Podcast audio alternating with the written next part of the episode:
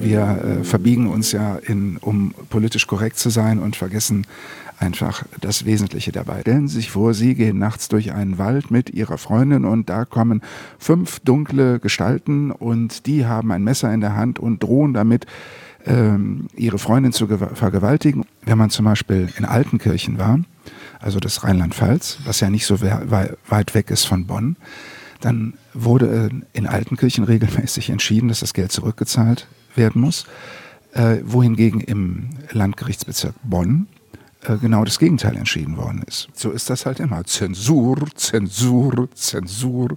Ben Schuster war einer der größten deutschen Fußballer, die, der früh nach äh, Spanien gegangen ist und für Barcelona und Real Madrid gespielt hat. Und äh, Weltfußballer und Fußballer des Jahres in Spanien ohne Ende war. Der blonde Engel wurde er genannt und lebte hier im Kreis. Das ist das Schöne. Wenn die Juden eins können, dann ist es ja nur wirklich Party machen. Ja, allerdings. Ja, ich war letztens auf einer Bar Mitzwa und ich kann das nur bestätigen. Das ist toll. Schlaf ist die höchste Form der Entspannung, der Entschleunigung und das ist eigentlich das Ziel gewesen. Es ist ja eine meditative Reise, die wir unternommen haben. Und letztlich ist es ein Stück weit meine Geschichte ähm, ab dem Moment, wo klar war, ich werde die, das alte Leben so nicht weiterführen und ich werde zurück zur Musik gehen. Das war am Anfang nicht Hey, hallo. Schön, dass du reinhörst. Das waren die ersten Gesprächsfetzen meines, äh, meiner Unterhaltung mit Erik Milgram. Erik ist, wie man schon den ersten Zitaten entnehmen kann, zum einen ein äh, sehr fähiger Vollblutjurist, aber in seinem neuen Leben ist er vor allen Dingen Vollblutmusiker. Und ähm, ja, wir haben ein ziemlich breites Spektrum in unseren beiden Gesprächen, die wir im wunderschönen, in der wunderschönen Kaminbar des Althof Grand Hotel Schloss Bensberg geführt haben, abgedeckt und ähm, sind äh, von, von sehr humorigen Themen bis zu sehr, sehr ernsthaften gewandert. Los geht's mit unserem Gespräch. Schönen guten Abend. Die Besten im Westen, im Osten nur Kosten mit Erik Milgram. Hallo Erik. Hallo lieber Dieter. Schön, dass du Zeit für uns hast. Wir sitzen hier heute in einem Grand Hotel, in dem wir uns vor, ich glaube, nicht ganz in einem halben Jahr das erste Mal wieder getroffen haben nach über einem Jahrzehnt.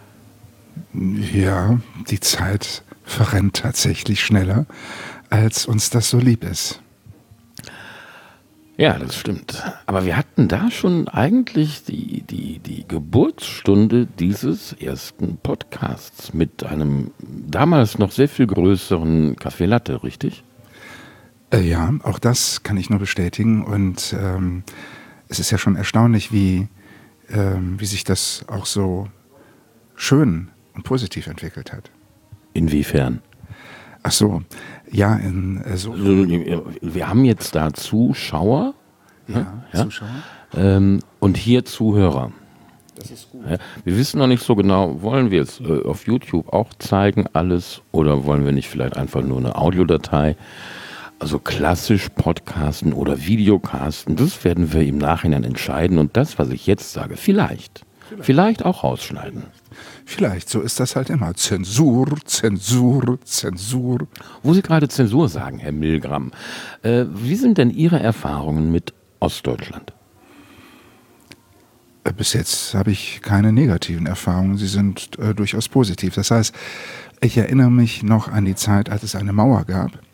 Und ähm, da wollte ich damals an die Hochschule für Darstellende Kunst. Und Studieren? schlimmes Wort. Nein, nicht wirklich. Ich überlege nur, wie man von Westdeutschland auf den, auf den, auf den Gedanken kommt, wie man auch in Westdeutschland auf den Gedanken kommen konnte, in Ostdeutschland auf einer Hochschule zu studieren. Nein, das war es nicht. Es war schon die in Berlin, Westberlin, Westberlin. Und da gab es die Hochschule für Darstellende Kunst. Und ah, wir wollten den Wehrdienst umgehen. Oh nein, nein, nein, ich bin doch Kriegsdienstverweigerer und das mit großer Leidenschaft und ich musste ja auch noch erklären, warum ich nicht andere Menschen töten möchte. Ähm, ja. So alt bist du? Tatsächlich. Also du hattest eine mündliche Kriegsdienstverweigererverhandlung und keine schriftliche? Genau, ich hatte tatsächlich noch eine mündliche Prüfung. Und ich bin auch tatsächlich diese furchtbar absurden Dinge gefragt worden, die man sich eigentlich sonst nur bei Franz Josef Degenhardt bei der Befragung eines Kriegsdienstverweigerers anhören durfte. Ich sag mal so, 98 Prozent unserer Zuhörer, Zuschauer werden weder Franz Josef Degenhardt kennen, noch äh, die Kriegsdienstverweigerung in ihrer mündlichen Form. Erzähl doch mal ein bisschen davon. Wie war das damals in deiner Jugend? Also in meiner Jugend war es tatsächlich so, dass man die man hatte eigentlich nicht die Wahl, aber ich hatte das damals schon so verstanden, äh, dass man eben zur Bundeswehr geht oder aber eben Zivildienst macht. Um aber Zivildienst machen zu können, das heißt, sprich in Altenheimen arbeiten oder äh, Krankenhäusern beispielsweise, musste man tatsächlich eine Gewissensprüfung ablegen. Das heißt, man musste erklären, warum möchtest oder bist du nicht in der Lage, einen anderen Menschen auf Befehl zu töten. Und etwas, das aus heutiger Sicht äh, absurd, ich fand es damals schon absurd, aber heute klingt es noch absurder. Ähm, und die Folgen sehen wir ja auch. Es fehlt überall hinten und vorne Pflegepersonal. Es haben damals die sogenannten Civis, wir, äh, übernommen. Und äh, ja, und das war eine gute Sache, auch aus dem eigenen Erfahrungshorizont oder für den eigenen Erfahrungshorizont. Und, aber wir mussten tatsächlich ähm, in einer Befragung uns gefallen lassen, ähm, in, in Einzelheiten zu erklären, warum wir eben nicht einen anderen töten können, auch wenn wir ein Szenario dargestellt bekommen haben. Stellen Sie sich vor, Sie gehen nachts durch einen Wald mit Ihrer Freundin und da kommen fünf dunkle Gestalten und die haben ein Messer in der Hand und drohen damit, ähm, ihre Freundin zu vergewaltigen und Sie haben... Moment, Moment, Moment, eine Vergewaltigung mit einem Messer? Das ist, das ist ja ganz absurde äh, Fantasie von den Herren gewesen. Ich äh, kann es vielleicht nicht mehr wörtlich zitieren, aber ich will das Szenario gerade ein bisschen äh, dramaturgisch äh, darstellen. Und dann kommt der Hammer. Stellen Sie sich vor, Sie haben zufällig eine Maschinenpistole in der Hand. Was würden Sie tun? Na? Hm? Jetzt könnten wir einspielen diesen alten, alten Song von Herrn Niedeken und seiner ersten BAP-Formation. Stell dir für. Ach so. Äh, ich fände tatsächlich an dieser Stelle dann Franz Josef Degenhardt Befragung eines Kriegsdienstverweigerers besser, weil der hatte tatsächlich auch diese Frage in seinem Text. Gut, dann werden wir beides in die Shownotes reinschreiben, die ihr euch da dann äh, je nach Gusto, ich würde einfach mal beide mir anhören. Ja, unbedingt. Also das kann auf jeden Fall nicht schaden. Das ist ja ein äh, Stück Musikgeschichte im wahrsten Sinne des Wortes. Beides, sogar beides. Ja, ja, ja, beides, beides, beides. Ähm, man könnte, also Oldtimer ist eigentlich auch schon wieder zu kurz gesprungen für die beiden Stücke, oder? Das ist ja eigentlich moderne Klassik jetzt, oder? Also postmodern vielleicht. Auf jeden Fall, ja. Beides nicht Zwölftonmusik, also durchaus hörbar. Ich bin fast versucht, unüberhörbar zu sagen, aber das wäre jetzt auch wieder Schleichwerbung für einen öffentlich-rechtlichen Sender, richtig? ja, aber auf jeden Fall. Es sind. Ähm Darf ich nochmal auf meine Ur Ur Ursprungsfrage zurückkommen und vielleicht auch um eine Antwort ähm, nachsuchen? Wie sind denn so deine Erfahrungen mit Ostdeutschland? Ne? Weil wir, wir, senden ja hier unter dem großen, großen, äh, alles umfassenden Titel im Westen die Besten, wie du zum Beispiel. Ja, also. Ich würde den Titel auch gerne noch zu Ende äh, sagen bitte, bitte. dürfen. Äh, Im Osten nur Kosten. Fragezeichen. Natürlich, natürlich Fragezeichen. Ja, ich halte das für zu kurz gesprungen. Also ähm, ich bin. Warum? Also meine, meine erste Erfahrung habe ich ja eben schon mal versucht anzusetzen. Ich bin gar nicht zum Ende gekommen. Nee, wir sind in West-Berlin verharrt. Genau, wir sind, äh, wir mussten aber damals ja mit dem Auto irgendwie nach West-Berlin kommen. Und das heißt, wir hatten ein, ein Stück ehemalige DDR zu durchqueren. Und äh, das muss ich sagen, äh, das war scheußlich. Das war eine ganz furchtbare Geschichte und ich fand es auch ganz furchtbar, als ich im Westen stand und auf den Osten geblickt habe und habe da diese ganzen äh, Schießanlagen oder diese überhaupt diese, diese Abstände gesehen, dass es überhaupt so gut wie nicht möglich war, diese Mauer äh, lebend überqueren zu können. Und das fand ich damals sehr, sehr, sehr bedrückend. Und das sind meine ersten Erfahrungen mit dem Osten gewesen. Und Sei doch mal so gut und, und gib uns ganz kurz eine zeitliche Einordnung. Was für ein Jahr war das? Ähm, das muss um 1982, 83 gewesen sein. Und ähm, ja, und ähm, zwischenzeitlich war ich in, in, vielen Städten in den neuen Bundesländern und ähm, zuletzt in Dresden. Und ähm, ich finde, das ist also auf jeden Fall sehr, sehr besuchenswert. Mir hat es da gefallen. Was hat dir in Dresden gefallen? Ähm, ja, ich fand so die Atmosphäre eigentlich, die ich da einfangen konnte, gut. Was ich etwas Disneyland-mäßig fand, war so der Bereich um die neu aufgebaute Frauenkirche. Ähm, das ist alles jetzt im Moment sehr neu. Das wirkt noch alles sehr unwirklich. Ähm, aber Erfurt beispielsweise fand ich ähm, sehr gelungen, wieder, ähm, also eine sehr schöne Stadt. Und ähm, ja, und von daher habe ich da im Moment eigentlich sehr viel positive äh, Erinnerungen. Und ich finde es natürlich wunderbar, dass diese, diese schändliche Mauer gefallen ist. Das ist sicherlich das, was in meinem Leben kann ich mir kaum was vorstellen, was, was für die deutsche Geschichte beeindruckender sein dürfte. Ja, das geht mir ganz ähnlich. Was hast denn du eigentlich am, am Tag oder in der Nacht des Mauerfalls gemacht? Ich habe Fernsehen geguckt, habe mir diese Bilder angeschaut und ich gestehe, äh, ich war unglaublich bewegt. Das äh, war, äh, das, das kann man, also da geht man. Wie alt warst du da? Ähm, weiß ich gar nicht, spielt auch, glaube ich, gar keine Rolle. Ich war, ich war so bewegt, dass mir echt die, Gänsehaut den Rücken runtergelaufen ist. Das weiß ich noch genauso. Ähm, das, äh, ja, das war einfach unglaublich und wir müssten uns das viel häufiger wieder anschauen, ähm, damit wir überhaupt uns die Dimension, diese geschichtliche Dimension wieder klar machen. Ähm, das geht meines Erachtens ein bisschen unter ähm, und ähm, und wenn man dann, gerade wenn man den, diesen diese kurze These im Osten nur Kosten hat, äh, dann wird das dem Ganzen nicht gerecht. Ja, ich gebe zu, ich habe diesen Titel ein bisschen pointiert gewählt und auch zuspitzend. Und natürlich auch mit dem Augenzwinkern. Ähm, ich beschäftige mich ja selber für mein Projekt Deutschland 35 sehr intensiv mit äh, diesen beiden deutschen Teilstaaten. Bin vor kurzem erst auf die Frage gestoßen, was ist wohl eigentlich ähm, das Zeichen dieser Wiedervereinigung? Hast du da eine Idee? Also das staatlich sozusagen sanktionierte und in Auftrag gegebene ähm, ähm, Denkmal für die deutsche Wiedervereinigung. Ich verstehe gerade die Frage gar nicht. Weißt du, welches das ist? Also, wir gehen jetzt mal davon aus, dass ähm, äh, der Kölner Dom ist zum Beispiel das Denkmal der katholischen Kirche für die Gebeine der Heiligen Drei Könige. Ja. Welches ist jetzt das Denkmal der Bundesrepublik Deutschland für ihre Wiedervereinigung am 3. Oktober 1990? Es könnte eigentlich nur der Reichstag sein. Ich bin ja anderer Meinung. Es könnte eigentlich, finde ich sogar, es könnte eigentlich am allerbesten das Brandenburger Tor sein. Auch das, natürlich. Aber das steht natürlich alles in einem gewissen örtlichen, äh, räumlichen Verhältnis. Ne? Ja, relativ eng beieinander, geografisch gebe ich dir recht, aber es sind ja schon zwei Solitärbauten, sagt man, glaube ich, architektonisch korrekt. Aber es ist weder der Reichstag noch das Brandenburger Tor. Sondern? Ich wusste gar nicht, dass es das gibt.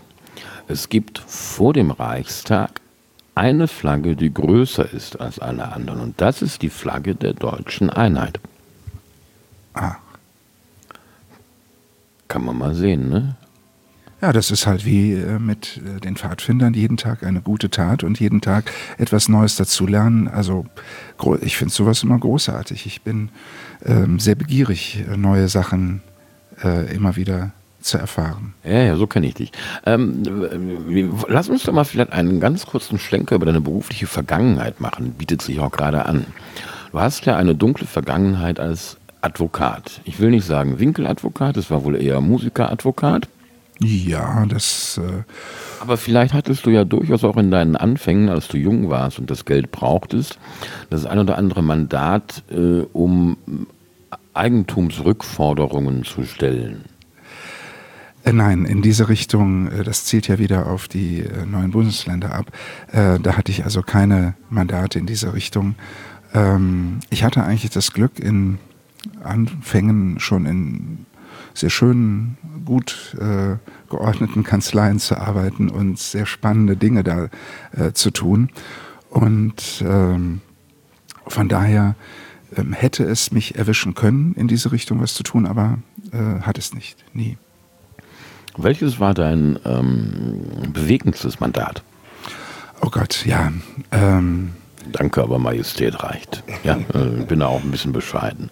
Es, es, gibt, es gibt einige ähm, und man muss ja immer so ein bisschen aufpassen.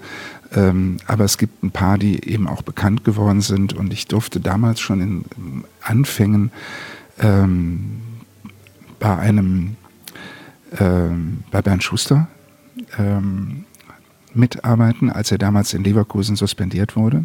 Sei doch nochmal so gut und erklär unseren jungen Zuhörerinnen und Zuhörern, wer Bernd Schuster ist.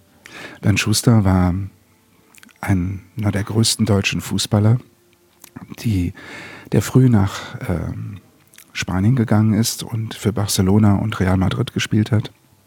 Und äh, Weltfußballer und Fußballer des Jahres in Spanien ohne Ende war. Der blonde Engel wurde er genannt und lebte hier im Kreis. Das ist das Schöne.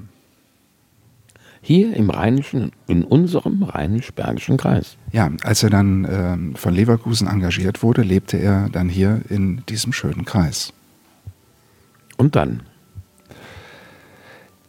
Ja, und dann haben wir äh, damals in der Kanzlei, wo ich war, haben wir damals ihn äh, vertreten und da ging es ja auch um die berühmte Frage, hat ein äh, Fußballspieler das Recht auf Spiel?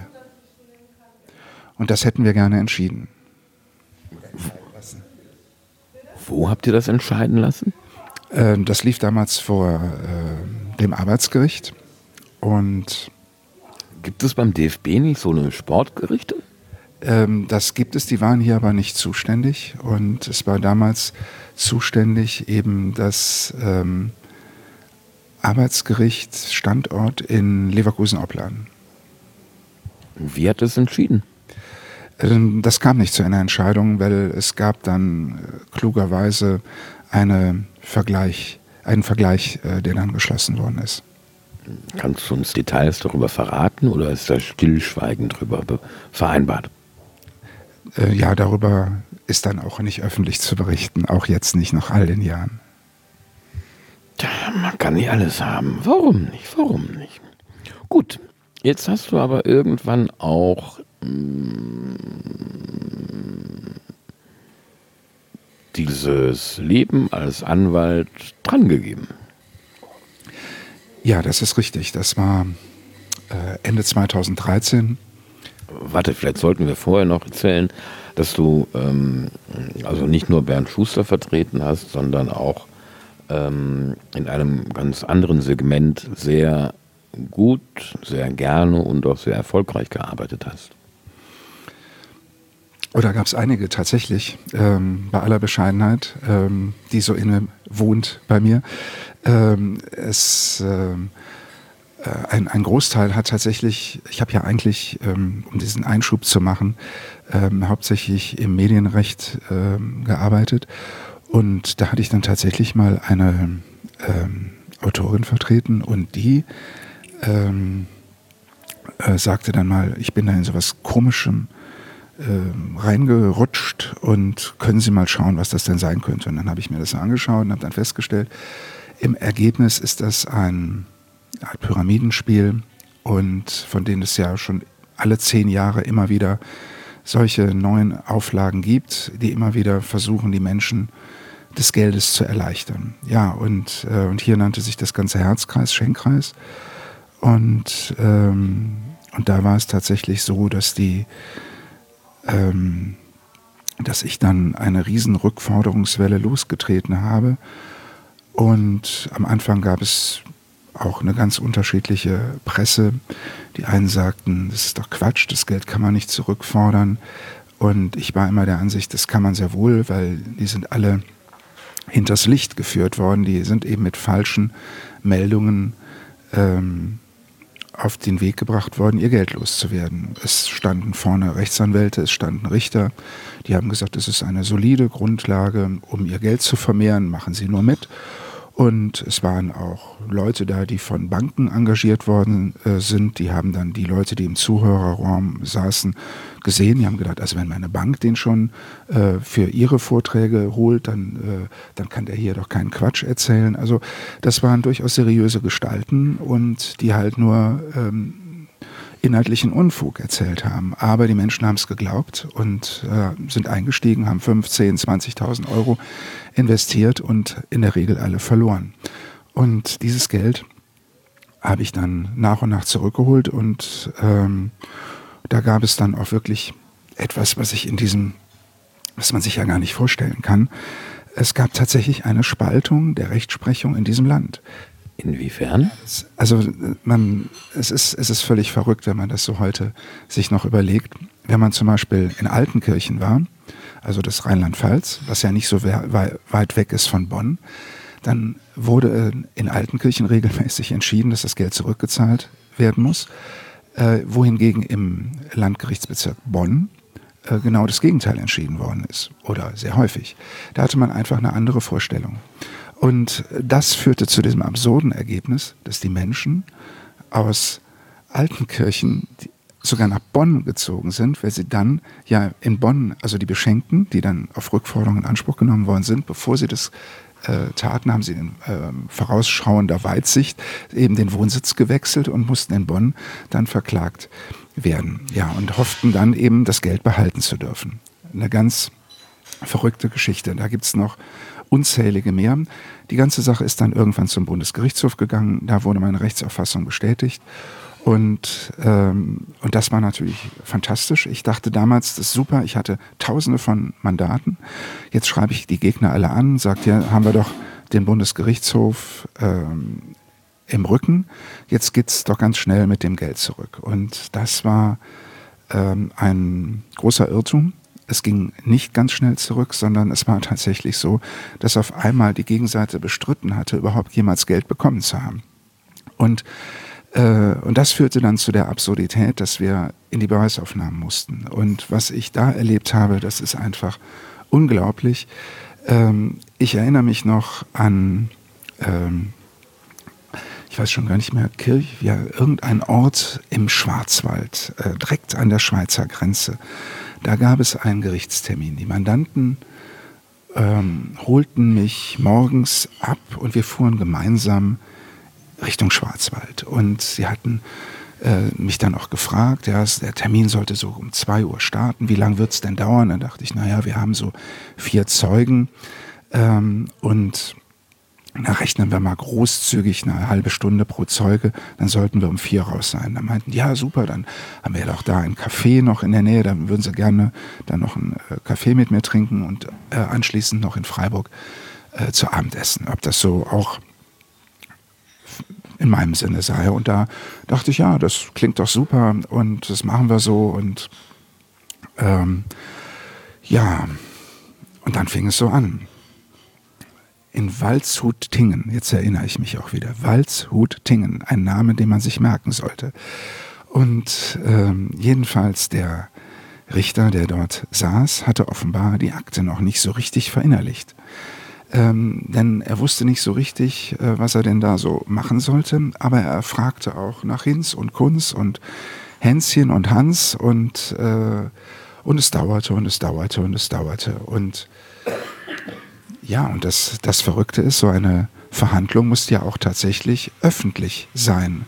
Ich weiß gar nicht, was er gemacht hat. Er ist dann irgendwann nochmal runtergegangen im Laufe des äh, fortschreitenden Abends. Also der Kaffee war schon zu diesem Zeitpunkt gestrichen und machte draußen ein Schild an die Tür. Es wird noch verhandelt. Und ähm, ja, sonst hätten die unten abgeschlossen und dann wäre das keine öffentliche Verhandlung gewesen. Ich weiß nicht mehr. Irgendwas ist dann in der Zivilprozessordnung dann, was wohl diese Verhandlung dann irgendwie angreifbar machen könnte. Ich weiß es aber nicht mehr. Irgendwas sowas in der Art stelle ich mir jedenfalls vor. Ja, glücklich waren wir jedenfalls, als wir dann um Viertel vor zehn abends den Gerichtssaal verlassen konnten wie viele Stunden Verhandlung waren das? Ja, von zwei bis viertel vor zehn mag jeder mal für sich an den Fingerchen nachrechnen. Unfassbar. Und, äh, ja, aber der Richter war da noch sehr nett. Er meinte, ja, wir könnten ja jetzt noch gemeinsam was irgendwo trinken gehen. Äh, das taten wir dann aber nicht mehr, weil die Mandanten wollten dann irgendwie auch nach Hause und wir kamen dann irgendwann um halb drei oder so äh, bei mir an der Tür ein und da ließen sie mich dann auch raus und am nächsten Morgen um halb sieben klingelte dann auch der Wecker und es ging dann weiter. Also es war dann auch nicht mehr so sehr viel Zeit, um das noch den Abend zu genießen. Also das ist eine von vielen Geschichten und äh, davon könnten wir uns ein andermal nochmal treffen. Dann könnte ich noch viele andere Geschichten dazu erzählen. Machen wir irgendwann mal eine Sonderreihe.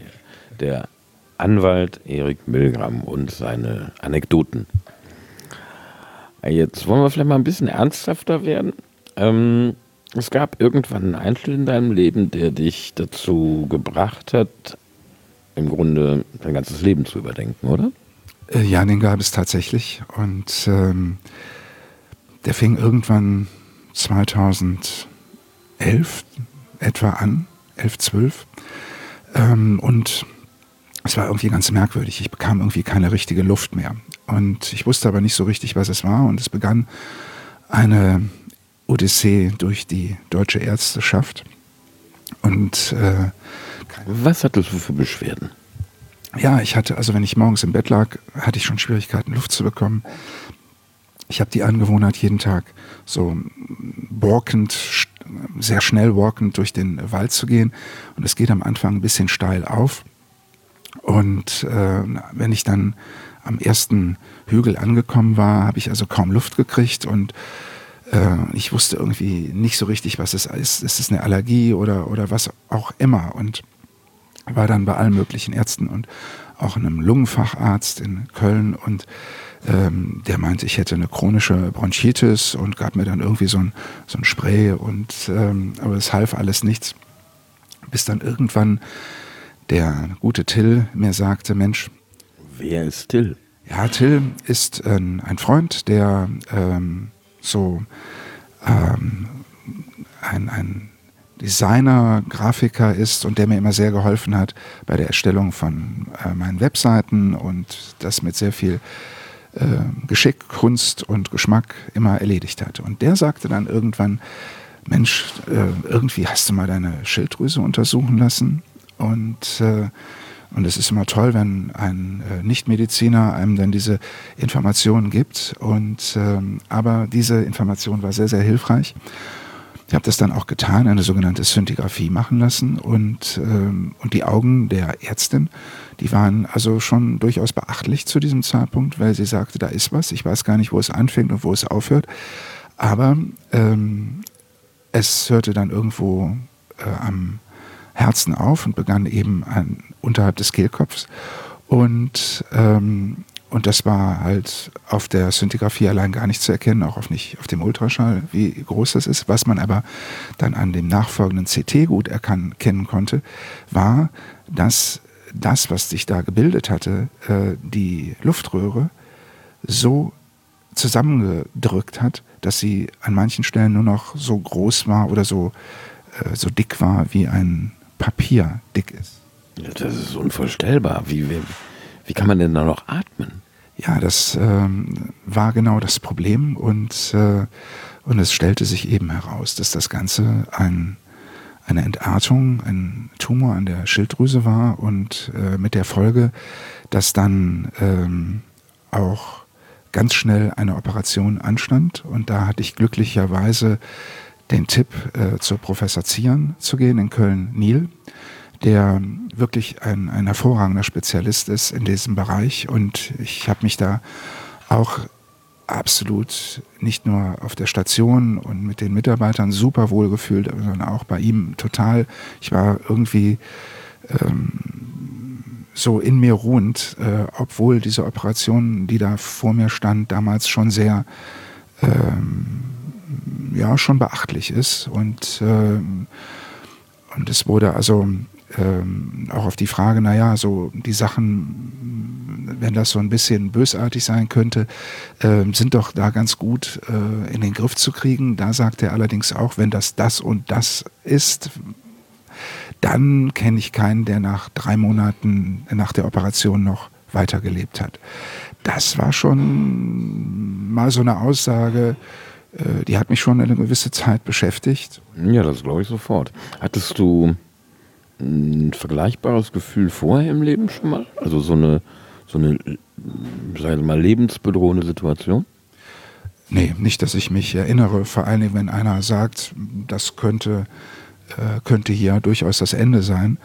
Aber äh, ich hatte, hatte zu diesem Zeitpunkt eigentlich schon so meinen, für mich eigentlich so meinen irgendwie meinen inneren Frieden. Das klingt ein bisschen blöd, aber es war so, äh, als ich dann an dem Morgen der OP ähm, auch dann darunter gefahren wurde, war ich völlig äh, in mir ruhend und, äh, und die Medikamente, die dazu führen, dass man diesen Zustand erreicht, habe ich danach erst bekommen, äh, dass einem alles egal ist. Ähm, und ähm, also ich war irgendwo klar und ähm, also ja, und dann hinterher erfuhr ich halt, äh, dass, dass der Hals dann so einmal von so links nach rechts aufgeschlitzt worden ist und das Brustbein aufgesägt wurde, weil das Ding doch größer war als gedacht. Und äh, das war wohl so ein Handball, handballgroßer Tumor, den man dann eben entsprechend entfernte.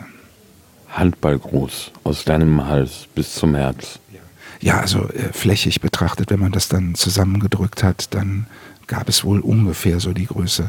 Also ich weiß nicht, ob das jetzt genau nachgemessen worden ist, aber es ist durchaus gewaltiger gewesen. Enormes Volumen. Ja, aber vorbei.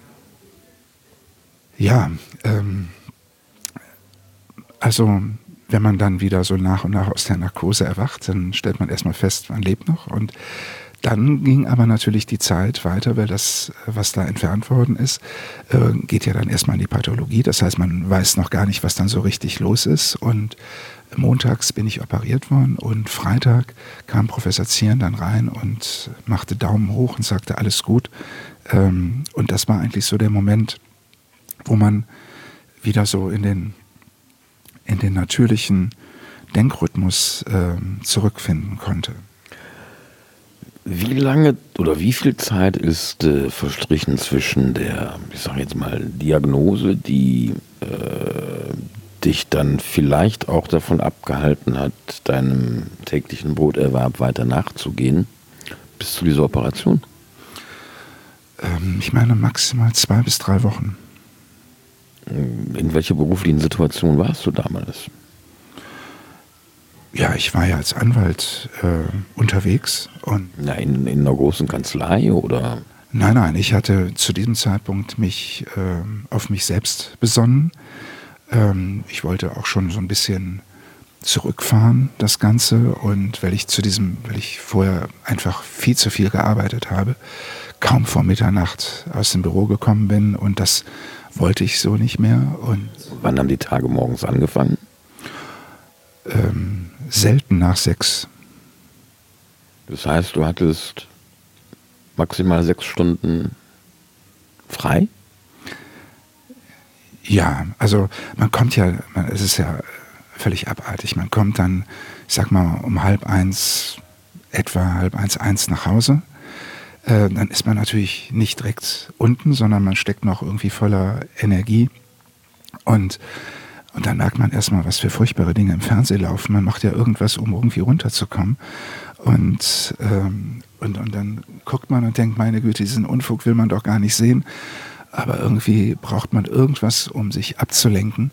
Und ähm, das, das waren noch so Dinge, die, die noch erschwerend obendrauf kamen, bis man dann mal so diese Bettträgheit äh, hatte, um, um sich dann auch hinzulegen oder hinlegen zu können Und dann war es halt vielleicht noch, also ich glaube nicht, dass ich regelmäßig mehr als drei, vier Stunden geschlafen habe. Dem Vernehmen nach hast du Kinder. Ja. Adoptiert, nehme ich an. Nein, das sind schon meine leiblichen, auf die ich auch sehr stolz bin. Wie passt das denn rein produktionstechnisch in diese drei, vier Stunden Freizeit? Ja, äh, man muss ja sagen, ähm, Gott sei Dank sind sie schon ein wenig älter und äh, der Zustand war ja nicht immer, der hat sich ja dann zum Schluss eigentlich erst aufgeschaukelt. Und ähm, aber ähm, es war schon eine, ja, äh, rückbesinnend eine, eine Zeit, äh, wo man eigentlich nur den Kopf schütteln kann. Das ist, es hat alles Spaß gemacht, ohne Frage, aber es ist sicherlich auch ein unglaublicher Raubbau äh, am, am Körper gewesen und ich äh, das, das ist ja auch letztendlich der Punkt. Äh, diese ganzen Sorgen, Probleme der Menschen, die zu einem kommen, die versucht man ja oder die hat man den Auftrag, die zu lösen. Das habe ich immer auch sehr gerne getan und auch immer gekämpft, ähm, wie ich das immer gesagt habe, bis zum letzten Tropfen Blut. Und, ähm, und, wenn man halt so mit einem das nicht egal ist, ob jemand gewinnt oder verliert, ähm, dann, ähm, dann bleibt das eben nicht im Anzug oder im Sakko stecken, sondern dann geht es auch in einen rein. Und, äh, und früher hat man ja mal gesagt, da krieg ich so einen Hals. Ne? Und, und dieses Sprichwort hat ja irgendwo immer eine Ursache. Und da fühlte ich mich immer daran erinnert, dass ich dachte, ja, der Körper sucht sich irgendwo ein Ventil, wo er hingeht. Und, ähm, und, und bei mir ist er offenbar irgendwie in diesen Hals gegangen und, äh, und hat das alles zugeschnürt. Und, und das war für mich aber auch das Signal zu sagen, stopp an dieser Stelle.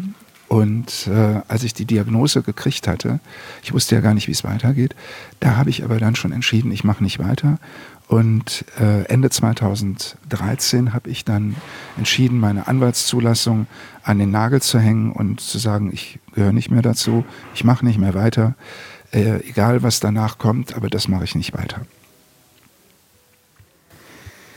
Wie lange hast du gebraucht, um diesen Entschluss so zu fassen? Und was mich auch interessiert, was ich nicht begreife, ähm, wie lange hast du diese, diese, diese Schlagzahl nachts um Mitternacht nach Hause kommen von der Arbeit, morgens um sechs wieder auf der Matte zu stehen, äh, gelebt? Ich kann es jetzt nur noch so gefühlt sagen. Also ich schätze mal fünf bis sieben Jahre, so extrem.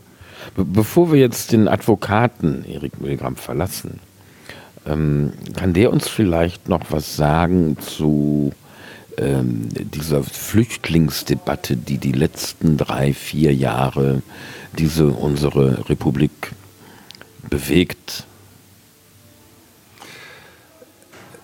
Ähm, ja, ähm, da muss man auch wieder äh, schwer differenzieren. Und du findest, wenn ich dich richtig verstanden habe, im Sommer schon, dass die völlig verkehrten Fragen gestellt werden. Äh, ja, diese, also wir, wir müssen einmal jetzt äh, trennen. Wir haben ja ähm, ein Asylrecht in Deutschland, wir haben äh, in ähm, wir haben diese Abkommen nach, dem, nach der Genfer Flüchtlingskonvention, ähm, ich glaube, das heißt so. Und, äh, und hier wird immer alles durcheinander gemischt. Es differenziert hier kein Mensch mehr. Und wir haben natürlich einmal eine, eine humanitäre Verpflichtung, Menschen zu helfen. Das kann gar keine Diskussion darüber geben. Aber wie wir dann diese Hilfe insgesamt äh, ausstatten und wie wir diese äh, Rechtsfolgen dann ablaufen lassen. Da muss man doch, glaube ich, mal wirklich miteinander äh, richtig sprechen. Und da habe ich das Gefühl, dass die Politiker fast alle äh, völlig überfordert sind, weil sie auch die Dinge alle in einen Sack schmeißen, durchmischen und was dann da rauskommen kann, äh, ist jedenfalls nicht mehr das, was einen Rechtsstaat auszeichnet. Weil ähm, ähm, ich, hatte, ich hatte früher, äh, ich gehe nochmal zurück, äh, nach meinem ersten Staatsexamen, ähm, die, ähm, die Freude, in meinem Ausländeramt zu arbeiten. Und habe da also äh, tiefere Einblicke durchaus kriegen können. Heißt das heute auch noch? So kann doch gar nicht, oder? Ich äh, habe keine Ahnung, wie das heute heißt. Stimmt ein Amt für, für oder gegen Migration und Migration nennen? Keine Ahnung. Wir äh, verbiegen uns ja, in, um politisch korrekt zu sein und vergessen einfach das Wesentliche dabei. Das ist äh, äh, leider Gottes an vielen Punkten festzustellen und äh, es ist vielleicht. Äh, es treibt schon mitunter sehr amüsante sprachliche Blüten, wie zum Beispiel das Studierendenwohnheim.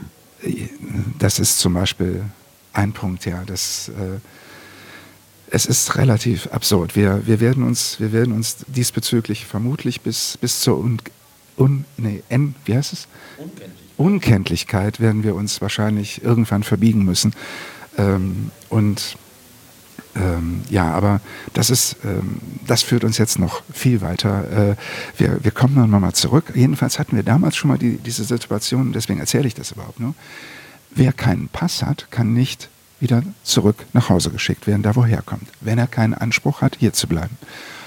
Und das ist ja nun viele, viele Jahrzehnte her. Dieses Problem hätte ja irgendwann aus meiner Sicht schon mal gelöst werden können indem man eine gesetzliche Formulierung schafft, dass man sowas, wenn man keinen Pass hat, dass man eine, demjenigen, der den Pass nicht hat, aber in diesem Land ist, eine Verpflichtung auferlegt, sich einen Pass zu besorgen.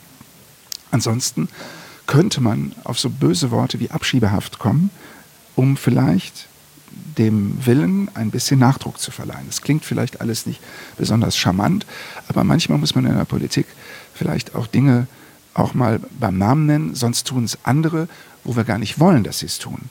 Und das ist doch das ganz große Problem, dass wir alle mit spitzen Mund reden, aber die falschen Dinge dann tun oder gar nichts tun und das dann das Feld den Leuten überlassen, wo wir eigentlich gar nicht wollen, dass die es äh, bestellen. Und Jetzt nimm doch mal die drei bösen Buchstaben in den Mund. Dankeschön. Bitte sehr. Weiter im Text. Ja, und mit weiter im Text war nicht wirklich mehr sehr viel. Also ich dachte mir, wenn der Kerl jetzt noch nicht mal in der Lage ist, die drei einfachen Buchstaben A, D und F zu artikulieren, dann äh, ist auch Essig, dann habe ich auch keinen Bock mehr. Aber ich bin ja jetzt auch kein Unmensch. Nachdem er jetzt, der gute Erik, auch noch eine Woche zuwarten musste, bis, bis er äh, gesendet wird, dachte ich mir, komm, dann soll er wenigstens nochmal die Gelegenheit bekommen und äh, vielleicht jetzt Klartext reden. Und deswegen haben wir uns nochmal frisch getroffen und das geht jetzt hier los. Viel Spaß weiterhin. Mensch, Erik, kaum ist eine Woche vorbei, schon sitzen wir wieder hier.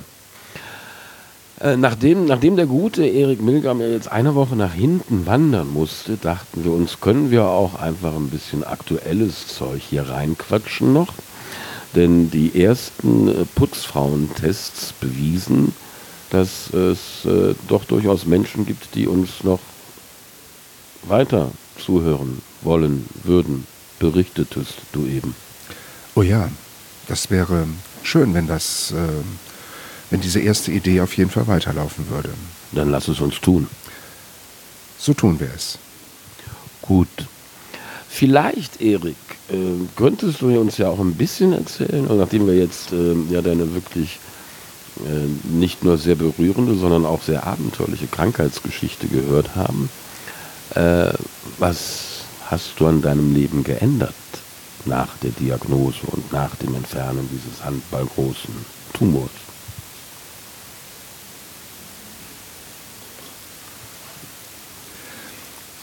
Wir versuchen gerade die Längen rauszunehmen. Es gelingt uns. Nicht. Indem wir einfach die Längen durch Pausen ersetzen. ja, ja. Es ist immer eine Frage der Definition, nicht wahr? Zumindest sehr, sehr häufig. Genau. Also du hast mich gefragt, was habe ich in meinem Leben geändert, nachdem ich letztendlich das Krankenhaus verlassen habe. Das erinnerst du richtig, ja. So lautete meine Frage. Ja, und nachdem das natürlich auch eine ganze Weile gedauert hat, überhaupt wieder richtig lebensfähig gewesen bin, ähm, habe ich natürlich wieder angefangen, Musik zu machen. Das heißt, ich habe meine. Wieso ist das natürlich? Das ist insofern natürlich, als dass ich das schon mit fünf Jahren begonnen habe. Gut, dann ist das wohl natürlich. Und die Musik schon in, in früher Kindheit, ähm, auch später dann in der Schule, eigentlich immer dazu geführt hatte, wenn ich ganz gestresst oder wie immer man das vielleicht, damals hat man das wahrscheinlich noch nicht so genannt, aber heute würde man das wahrscheinlich so nennen, ähm, von der Schule kam, dann tat es mir immer unglaublich gut, mal eine halbe Stunde, Stunde Gitarre zu spielen. Und ähm, wenn man dadurch einfach wieder so ein bisschen runterkam von dem Ganzen. Ich gebe zu, ich bin da ein bisschen neidisch drauf, weil das einzige Instrument, das ich richtig beherrscht habe, war CD-Player und den braucht man jetzt auch nicht mehr. Das stimmt. Ja, aber allein die Beschäftigung mit Musik, auch das Musikhören, kann ja schon durchaus beruhigende Wirkung haben. Man muss nicht selbst immer unbedingt zu einem Instrument greifen müssen. Das kann ich bestätigen. Warum kann ich das bestätigen? Das ist eine gute Frage. Ja, eine rhetorische, also die du beantworten kannst.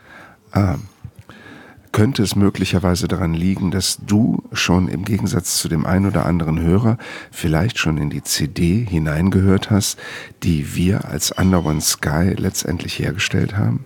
Wie, da gibt es Menschen, die da noch nicht reingehört haben? Willkommen im Werbeblock für Herrn Erik Milgram und seine Slow Music Formation Under One Sky, denen ich auch das musikalische Logo dieses Podcasts verdanke. Ja, und darüber freuen wir uns natürlich auch sehr, weil wir auch finden, dass das eine wundervolle Musik ist, die auch wundervoll in das gesamte Konzept hineinpasst. Ja, sie ist wirklich sehr beruhigend und mir geht es wie dem Vernehmen nach sehr vielen anderen Testhörerinnen und Testhörern, nämlich so, dass ich beim ersten Hören der Scheibe nicht viel mehr erinnere als die ersten sieben Stücke, denn danach hat mich ein friedvoller Schlaf übermannt. Ja, das ist ähm, beabsichtigt gewesen. Also es ist eigentlich nicht zufällig und sieben Stücke sind sogar oder sieben Titel sind sogar schon sehr viel. Viele schaffen gerade mal die ersten vier.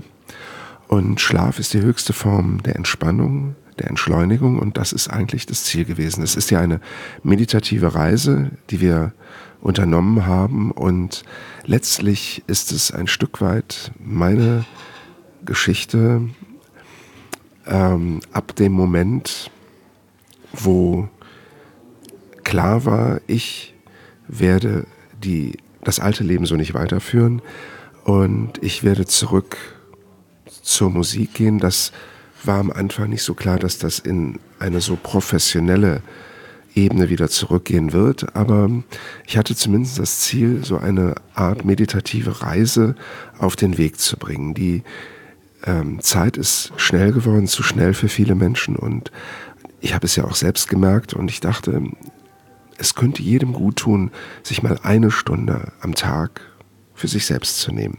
Viele sagen, wo soll ich diese eine Stunde Zeit hernehmen? Ich kann darauf nur antworten, wenn ihr diese Frage nicht wirklich mit Zeit beantworten könnt für euch selbst, dann wird der Körper euch das bald erklären, wie das äh, tatsächlich vonstatten geht. Und das ist dann vielleicht ein Zustand, den ihr gar nicht haben wollt. Deswegen vor dem Schaden klug sein, auch vor dem gesundheitlichen Schaden klug sein, ist sicherlich eine, eine weise, vorausschauende ähm, Aktion, die man da starten sollte. Starten könnte, starten könnte. Äh, bei, dir hat es ja auch nicht wirklich hingehauen. Ja, ich habe das vorher natürlich auch nicht gemacht, aber genau auf, aufgrund dieser Erfahrung ist ja auch diese CD letztendlich entstanden. Und, ähm, und wir haben einfach, wir haben natürlich ganz bewusst Klänge genommen, die, die dazu führen, dass der Körper automatisch runterfährt. Ähm, wie man das auch bei Mantren kennt, dass man Dinge wiederholt, auch diese Wiederholungen, die sich in der Musik ergeben, das ist ja nicht zufällig, sondern diese Wiederholungen führen dazu, dass der, dass der Körper entspannt, dass er ermattet und dass, dass man dadurch die Augen zumacht, dass man dadurch in eine tiefe Entspannung äh, hineinkommt. Und, und genau diesen Spannungsbogen nach unten, den wollen wir ja durchführen oder den führen wir durch. Und sodass der Mensch jetzt hier, wo er jetzt steht oder sitzt, abgeholt wird oder auch liegt ähm, und dann so langsam nach und nach sich immer tiefer nach unten entwickelt, bis er ganz tief runterkommt in eine ganz tiefe Entspannungsphase. Und, genau, genau. Und, und von dieser Entspannungsphase wieder so nach und nach nach oben zurück in die Gegenwart. Bin ich gerade weggenickt? Ähm, ich weiß es nicht. Ihm, ähm, ich würde mal sagen, junger Mann, Ihnen fällt der sättliche Reife, nicht wahr? Ja, das kann ich bestätigen. Das, wenn, wenn eins sicher ist, dann dieses. Mhm. Ich glaube, das war Feuerzangenbowle, oder? Ich, ich, glaube auch. Den habe ich, hab ich Weihnachten gesehen. Der lief entweder Heiligabend oder am ersten Weihnachtstag. Ja, so. Kurz vor oder nach Sissi auf jeden Fall. Immer wunderbar. Ja, das ist das sogenannte Pflichtprogramm an diesen Tagen. Richtig. Wo du gerade Pflichtprogramm sagst. Hm. Jetzt habt ihr die, die erste Scheibe, die auf den schönen Namen Peace of Mind hört. Beruhigung des Geistes. Ne? Und, ich dachte, und ich dachte Frieden des Geistes. Ja. Oder Stück des Geistes. Ja, Stück, ja, das für die, die das falsch schreiben, ist das dann ein Stück, ja. Die ist ja jetzt schon anderthalb Jahre, fast zwei Jahre draußen, richtig? Ähm, ja. Ist da nicht Zeit, was Neues ähm, nachzulegen? Ja, äh, wir sind auch aktuell tatsächlich im Studio. Nein. Doch, und wir haben auch schon einige Titel eingespielt. Und ähm, es wird sicherlich wieder was dauern. Wir haben jetzt zwei Jahre vorbereitet, getreu dem Motto, nach der CD ist vor der CD. Und vier Freunde sollt ihr sein.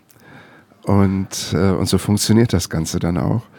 Und äh, ja, es macht jetzt schon wieder einen unglaublichen Spaß und äh, wir sind, glaube ich, auf einem kreativen Weg. Es wird weniger meditativ, bewusst weniger meditativ, dafür vielleicht noch mehr träumerisch. Warum? Ja, weil wir nicht äh, das Gleiche nochmal machen wollten, was wir schon mal gemacht haben. Das fanden wir gut. Ach, ihr wollt jetzt auch noch Spaß auf der Arbeit haben, oder was? Hm. Nein, wir glauben, ähm, dass, dass die dass die Zeit genau reif ist ähm, für eine sehr träumerische CD. Aber lass dich da überraschen, was da kommt. Ich möchte da gar nicht so sehr viel mehr im Moment preisgeben. Gut, das ist jetzt das Ende des Werbeblocks Under One Sky. Vielen lieben Dank auch für die tiefen Einblicke. Mm, kommen wir doch zu ein bisschen tagesaktuellem Politikgeschehen. Ach du meine Güte. Ja, ja. Erik, ich weiß nicht, ob du weißt, was morgen für ein hoher Feiertag ist. Nein, das weiß ich nicht. Also heute ist ja der 26. Januar, Samstag. Morgen ist der 27. Januar. Es ist nicht, also ich bin durchaus ein bisschen narzisstisch veranlagt. Ähm, aber ich meine jetzt nicht als Feiertag die Eröffnung der kleinen Gruppenausstellung in der Binsberger Schlossstraße. Das ist für mich ein persönlicher Feiertag, ja. Aber nein, es ist ein sehr, sehr, zumindest für uns Deutsche, wichtiger Feiertag. Und du wirst mir jetzt sagen, welcher es ist. Ja, es ist der 74. Jahrestag der Befreiung des Konzentrationslagers Auschwitz-Birkenau. Okay. Das Seit 2005 internationaler Gedenktag für die Holocaust-Opfer. Ja, das ist sicherlich ein denkwürdiger Tag, ja. Ja, und jetzt haben wir auch den, den humorigen Bereich des Gesprächs verlassen. Und? Und ich habe gerade, hast du heute schon Zeitung gelesen? Nein. Ich schon, vor allen Dingen habe ich aber auch schon am Dienstag Zeitung gelesen. Und am Dienstag. Das sind die Momente, wo ich dann Gitarre spiele. Wahrscheinlich. Vermutlich. Naja, ich dachte, die Momente, in denen du Gitarre spielst, fotografiere ich. Vielleicht sowohl als auch. Ja, vielleicht auch sowohl als auch. Mhm. Gut, hätten wir das auch wieder erfolgreich relativiert. Ähm, in der Zeitung Zeit, also in der Wochenzeitung Die Zeit, Äh, falsch. In der Online-Sparte der Wochenzeitung Die Zeit, also Zeit Online, mhm. wurde äh, ein wenig darüber berichtet, wie denn ähm, sich so der Antisemitismus in, in Europa entwickelt und wie die Menschen so darüber denken. Schieß doch mal aus der Hüfte, was glaubst du? Nun, es gab ja in letzter Zeit häufig Berichte, dass ähm, wieder Schimpfworte wie du Jude oder sowas in der Art ähm, so zum gängigen Wort auf Schulhöfen wieder zu hören ist. Und äh, das ist eine Tendenz, die man schon mit großer Sorge zur Kenntnis nehmen muss. Und, ähm, und ich hätte mir ehrlich gesagt eigentlich nicht vorstellen können, nach dem, was in diesem Land einmal passiert ist, dass das so rasch wieder möglich ist, dass tatsächlich eine Judenfeindlichkeit sich einstellt. Und ähm, ehrlich gesagt bin ich, bin ich relativ ich habe da eine, eine, Meinung zu, dass das, dass sowas einfach in diesem Land hier nicht zu suchen. Das hat überhaupt nirgendwo was zu suchen, weil ich finde, dass, dass, äh, dass Menschen aufgrund ihrer Herkunft oder religiösen Überzeugung nicht in irgendeiner Form diffamiert werden dürfen. Das muss einfach das Bild eines Menschen, das Handeln eines Menschen ganz klar ähm, machen. Also diese, ich bin, ich bin ja, ich, wie gesagt, ich kann es mir nicht erklären, ähm, aber nun sind wir natürlich auch zwar auch politische Menschen, ohne Frage. Naja, jetzt weiter, aber man muss sich vielleicht auch gar nicht alles erklären. Für einen Moment würde mir reichen, wenn du einfach aus der Hüfte mal eine Meinung schießt, wie viel Prozent der Deutschen haben das Gefühl, dass Antisemitismus zunimmt? Ich denke 50 Prozent. Da liegst du noch 10% drunter. Also unter dem Ergebnis. Ich glaube sogar, das war eine, äh, eine Studie, die von der EU in Auftrag gegeben wurde. Die wurde also nicht nur bundesweit, sondern europaweit gemacht. Und eine andere Studie hat beleuchtet, wie denn die äh, jüdische Bevölkerung das wahrnimmt. Was glaubst du, wie viel Prozent der befragten Juden das Gefühl haben, dass Antisemitismus in Deutschland oder ganz Europa zunimmt. Da sind wir wahrscheinlich relativ nah an 100 Prozent. Wir sind bei erschreckenden 90 Prozent, ja.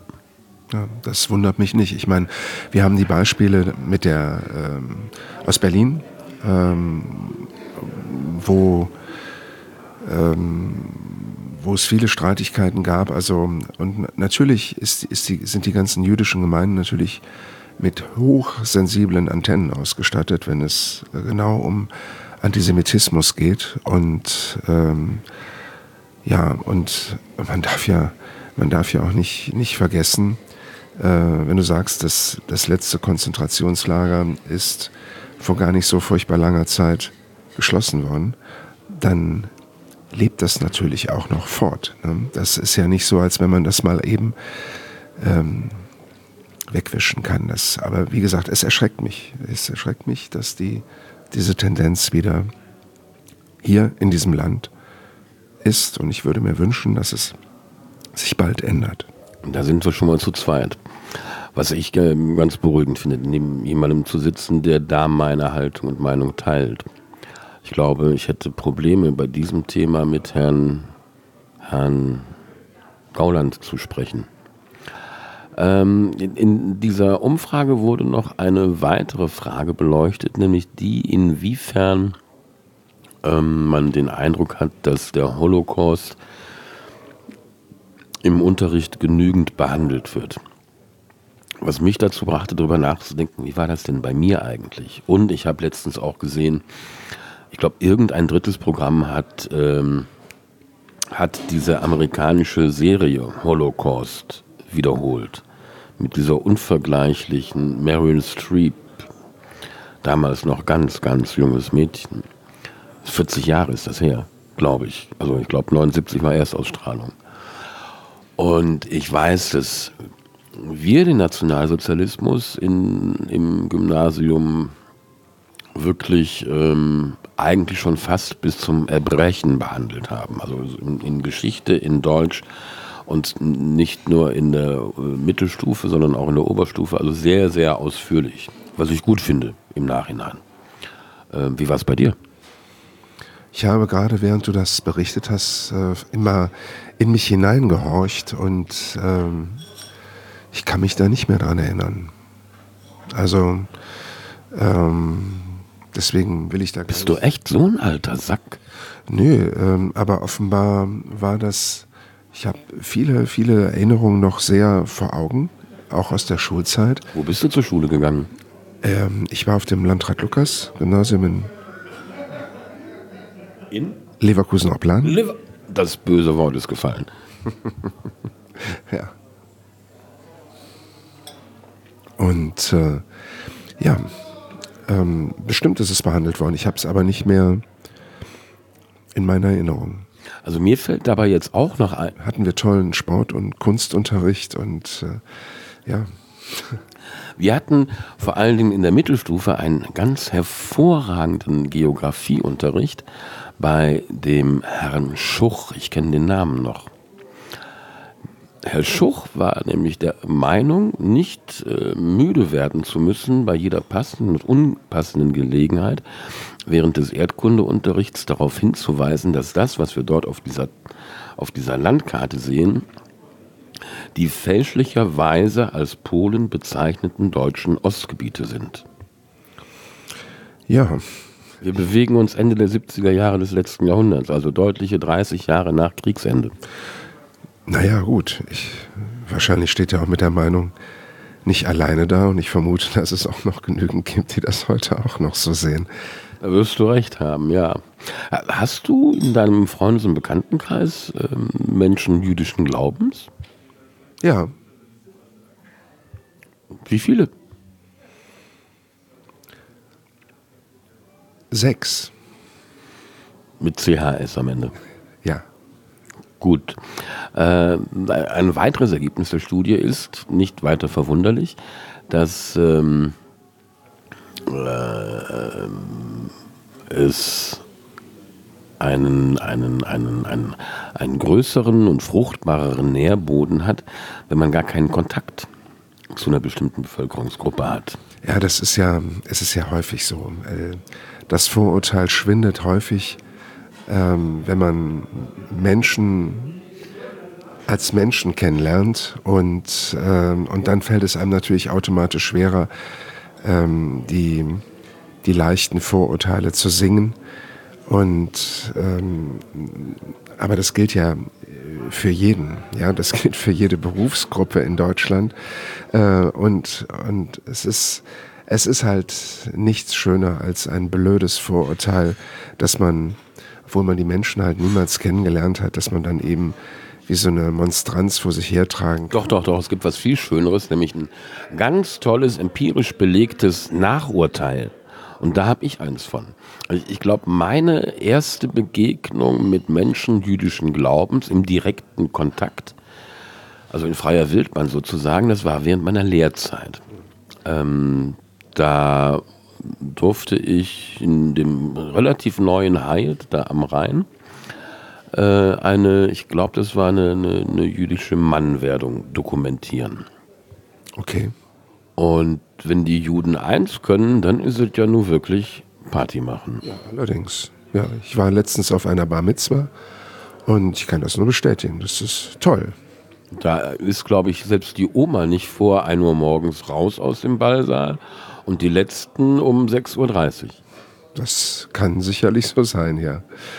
Das habe ich bei mehreren Hochzeiten auch nochmal verifizieren können. Es war kein, kein, kein äh, Aus, Ausreißer nach oben, sondern die, die machen immer so Party. Mir gefällt das ja. Ja, wir erleben das ja mit, mit vielen ähm, Gruppen, Volksgruppen, die, die einfach mit einer gewissen Entspanntheit und Lockerheit ähm, einfach mal singen, spontan singen, feiern können. Der Deutsche an sich, es lebe das Vorurteil, ähm, ist natürlich da immer ein bisschen schwieriger. Man, ähm, Kann das denn daran liegen, dass der Deutsche grundsätzlich diesen Stock im Arsch hat? Das mag sein, der ein oder andere hat das bestimmt, aber. Aber manchen gefällt das doch auch, oder? Bestimmt auch. Ich meine, man hat dann immer einen geraden Rücken. Ne? Ähm, aber diese, ähm, man, nehmen wir mal einfach ein Beispiel. Wenn du auf die Bühne gehst hier in Deutschland, bis das Publikum mal tatsächlich aus sich rauskommt, ist es wirklich ein nicht so ganz einfacher Vorgang.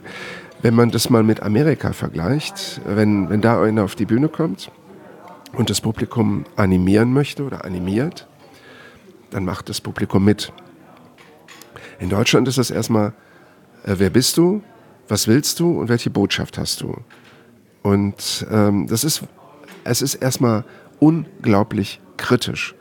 Aber die lassen sich einfach nicht so schnell mitnehmen. Passt, passt ja so ein bisschen zu der ganzen Neidkultur, die wir hier haben. Ja, das mag sein. Und wenn die, ähm, wenn man sie allerdings dann mal hat. Entschuldigung, Neid und Kultur wollte ich sagen. Ja, wenn man das Publikum natürlich dann mal hat, dann hat man es auch tatsächlich und dann machen sie auch toll mit. Treu sind sie dann schon, ne? Ja, dann ist es auch so und äh, aber es ist halt irre, irre, irre schwer, ähm, wirklich ähm, die deutsche Kulturgesellschaft in, in Wallung zu bringen. Also Erik, das ist ein wunderbares Schlusswort. Ich glaube, dass wir jetzt schon die Sendezeit, äh, nee Quatsch, wie heißt das, dass wir jetzt schon den Rekord aller bis jetzt gesendeten Zeiten gerissen haben. Was mich nicht erstaunt. Kommen wir jetzt ins Guinness-Buch der Rekorde? Ich halte das für äh, durchaus äh, nicht unwahrscheinlich. Dann lass uns doch einfach weitermachen.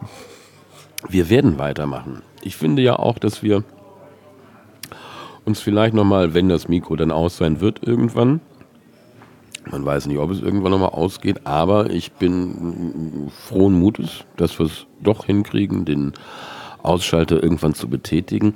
Dann sollten wir uns echt mal darüber unterhalten, ob wir nicht grundsätzlich diesen, diesen, diesen Juristik-Podcast machen. Ich finde, das klingt gerade wie ein Abführmittel, aber. Äh das stimmt. Wir müssen an. Vielleicht schneiden wir das auch raus. Vielleicht lassen wir es auch drin. Auf jeden Fall kriegt das Ding, wenn es geboren wird, einen anderen Namen. Ja, und ähm, aber ich finde es auch äh, eine schöne Idee, wenn wir über das ein oder andere Thema äh, sprechen könnten. Ganz besonders schön wäre es natürlich dann, wenn wir uns nochmal treffen könnten, wenn die, das neue Album da ist, dann können wir auch gerne über das neue Album sprechen. Wie unelegant. Da hätte ich dir ja ein bisschen, bisschen mehr Charme zugetraut. Ja, aber ich finde mal so eine direkte Plumpheit, äh, finde ich. Ja, hat auch was, das stimmt. Ich, ich werde das mal mit dem Georg Watzlawick vom Bürgerportal wohlwollend prüfen.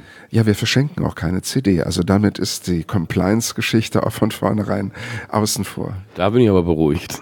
Ja, das ist uns immer sehr wichtig. Erik, ab mit dir ins Studio. Ich bin gespannt auf die neue Scheibe. Tschö und vielen lieben Dank nochmal für das Logo. Sehr, sehr, sehr gerne. Und, äh, und ich freue mich auf ein baldiges Wiedersehen und Wiederhören. Auf Wiederhören. Auf Wiederhören. Tschö, wa? Machet Jod. Selber. Ja, das war's schon wieder. Wir sind am Ende der heutigen Episode angelangt. Ich danke euch fürs Zuhören und freue mich äh, echt riesig darüber, wenn ihr mir ein Feedback gebt. Äh, fandet ihr es genauso amüsant wie wir oder genauso nachdenklich oder am Ende sogar beides? Oder findet ihr vielleicht das ein oder andere total verzichtbar? Ich würde mich freuen, wenn ihr mir ein paar Kommentare hier gebt oder aber mir eine Mail schreibt an dieter.dieter-röseler.com und dann nehme ich da gerne Anregungen auf für die nächsten Episoden. Jedenfalls haben wir für übernächsten Samstag schon wieder einen echt, wie ich finde, super interessanten Gesprächspartner und Gastgeber. Ähm, bleibt dran, abonniert, damit ihr es nicht verpasst und äh, teilt es auch gerne. So, jetzt ist es wieder mal an der Zeit, dass ich meinen Dank loswerde. Und zwar zuallererst an eben diesen Erik Milgram, mit dem ich gerade eben eine Stunde gequatscht habe, weil er und seine Slow Music Formation an No One Sky mir diesen, dieses wunderschöne akustische Logo für den Podcast gesponsert haben. Und als nächstes geht mein Dank natürlich wieder an Georg Watzlawick, dem Gründungschef des Bürgerportals Bergisch Gladbach. So, das ist es jetzt aber Schluss letztendlich. Ähm, ich sage, stay tuned und ciao, ciao.